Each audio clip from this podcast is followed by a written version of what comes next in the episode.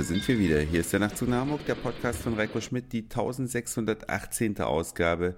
Ich freue mich ganz sehr, dass ihr wieder mit dabei seid und ich hoffe, dass das Mikrofon noch nicht eingerostet ist. Das ist ja nun doch schon wieder ein paar Tage her und es gehen mir so viele Themen immer durch den Kopf.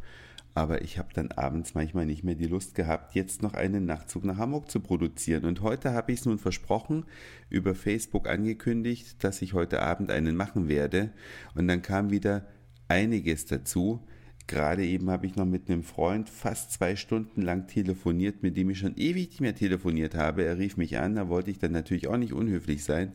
Und jetzt ist es doch schon wieder so spät geworden. Aber versprochen ist versprochen und wird nicht gebrochen. Deswegen sitze ich jetzt hier am Mikrofon und weiß ehrlich gesagt gar nicht so richtig, wo ich anfangen soll. Also kommen wir vielleicht mal zu einem ganz schnöden Thema, nämlich samstags einkaufen auf dem Wochenmarkt. Ich gehöre zu den Leuten, die gerne mal frisches Obst und Gemüse kaufen und zwar nicht im Supermarkt, sondern am liebsten beim Erzeuger, nämlich beim Bauern, der sich dann einmal die Woche auf den Wochenmarkt stellt und da seine Sachen anbietet. Es gibt hier in der Nähe einen Wochenmarkt, der heißt Niendorfer Wochenmarkt, der ist jeden Samstag und da gibt es dann eben die Sachen vom Bauern, und ganz, ganz, ganz, ganz viele leckere Sachen. Also nicht nur Obst und Gemüse, es gibt auch Fleisch- und Wurstwaren und es gibt natürlich Krabben und Fisch und alles, was man hier in Hamburg eher vermuten würde. Und dieser Wochenmarkt, der hat mich, das liegt nun schon ein paar Tage zurück, sehr verblüfft. Nämlich mit Anbruch der eiskalten Zeit. Man kommt ja auf so einem Markt immer an die Stände ran, die Stände sind offen und er pfeift so zwischendurch. Und dann habe ich mir den einen Samstag überlegt, willst du jetzt wirklich auf den Wochenmarkt gehen? Das ist doch so kalt. Und dann habe ich mich doch überwunden und dann war mein Erstaunen groß. Denn um die normalen Marktstände waren in einigen Fällen Zeltplanen befestigt, gespannt hätte ich beinahe gesagt, aber sie hingen einfach nur runter und dann waren die Markt Stände beheizt. Da war tatsächlich dann so ein kleines Heißluftgebläse in dem ein oder anderen Marktstand drin. Jetzt könnte man natürlich sagen, damit Obst nicht gefriert, was äh, vielleicht auch ein sinnvoller Grund ist, wobei ob das so schnell durchfriert, weiß ich nicht, ob das jetzt tatsächlich fürs Obst war. Ich hatte mir das Gefühl, es wird für die Kunden gemacht und die haben das dankbar angenommen. Also die Stände, die beheizt waren, die hatten deutlich mehr Kunden als die, die nicht beheizt waren. Sowas habe ich echt noch nicht gesehen. Das war das allererste Mal in meinem Leben beheizte Marktstände auf einem freistehenden Wochenmarkt. Habt ihr sowas schon mal gesehen? Ich jedenfalls nicht. Auf jeden Fall bin ich dann mit meinem ganzen gekauften Krempel wieder gut durchgewärmt nach Hause gegangen, obwohl es, glaube ich, minus 10 Grad hatte an dem Tag. Also fand ich schon verrückt. Ja, die CO2-Bilanz dieses Marktes ist wahrscheinlich auch nicht gerade die allerbeste. Aber was soll man machen? Und nachdem man dann zu Hause die ganzen Sachen ausgepackt hat und äh, gekocht hat und gegessen hat, dann gibt's ja am Abend noch die Möglichkeit, etwas zu erleben. Und da ist dann tatsächlich ein ganz besonderes Erlebnis noch gekommen. Und zwar ein quasi virtueller Opernbesuch. Ja, sowas habe ich auch noch nie gemacht, aber ich kann es tatsächlich empfehlen.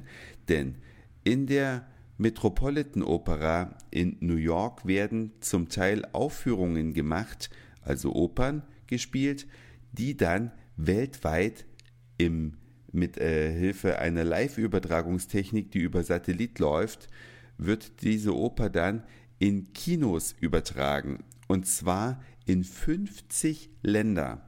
Und an diesem Samstag also saß ich in einem Kino in Hamburg im Hohe Luft Kino und habe mir eine Oper angeschaut, die zeitgleich in New York abgespielt oder aufgeführt wurde und die in mehreren Ländern, also in 50 Ländern habe ich schon gesagt, in über 600 Kinoseele live übertragen wurde. Und ich war sehr skeptisch, ob man da hingehen sollte, ich habe das ja auch auf Facebook gepostet an dem Abend, als ich da war. Da könnt ihr euch also die letzten drei Minuten, bevor es soweit ist, anschauen. Und da war ich echt skeptisch, ob man das machen sollte. Kann aber wirklich sagen, es hat sich gelohnt. Zum einen, man kommt nicht wirklich in ein Kino, Natürlich ist es von der Sache her ein Kino, aber die Leute sind gut angezogen gewesen, als würden sie in eine Oper gehen und nicht als würden sie ins Kino gehen. Man wurde mit einem Glas Sekt empfangen und hat sich dann eben in die Kinosessel gepackt, hat auf die Leinwand gestarrt. Um 19 Uhr ging es los in Deutschland, das heißt, die New Yorker sind an diesem Tag um 13 Uhr ins Kino gegangen, damit aufgrund der Zeitdifferenz das eben alles so funktionierte. Und dann begann die Aufführung. Der Sound war erstklassig, der war wirklich gut. Und das Verrückte ist, man sieht ja eine Oper, wenn man in einem Opernhaus sitzt, immer nur aus der gleichen Perspektive. Und wenn man eine Übertragung sieht, dann arbeitet ja die Kamera. Man ist also näher an den Sängern dran. Das fand ich ganz beeindruckend deswegen, weil die natürlich durch ihre Haptik, Mimik und Gestik äh, ja auch noch Sachen ausdrücken, die würde man in einem Opernhaus gar nicht sehen, wenn man jetzt nicht gerade mit einem Opernglas da ist und sich die Sänger aus der Nähe anguckt und die Sängerinnen. Das äh, hat man aber meistens nicht. Ich gehöre jedenfalls nicht zu Opernglasbesitzern. Und ich kann euch das sehr empfehlen, wenn bei euch in der Nähe mal wieder eine Übertragung aus der Met stattfindet, dann kann man sich das tatsächlich gut angucken. Ich habe Maria Stewart gesehen, die Oper kannte ich schon, die hatte ich in Deutschland schon gesehen und die Oper findet ja wie auch im richtigen Opernhaus dann mit den jeweiligen Pausen statt. Und in den Pausen, wo man normalerweise ja nur den Vorhang sieht oder das Sekt oder Bierglas, was man dann vor sich hat, da wurden dann die Schauspieler interviewt.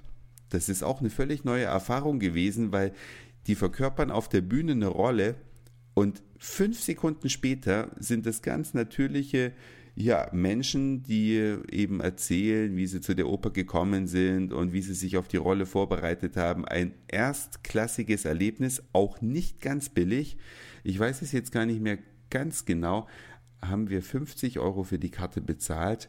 Also es ist nicht vergleichbar mit Kino, es ist wirklich eher mit einem Opernbesuch vergleichbar, nur dass man die Vorteile der Kamera und des erstklassigen Sounds hat.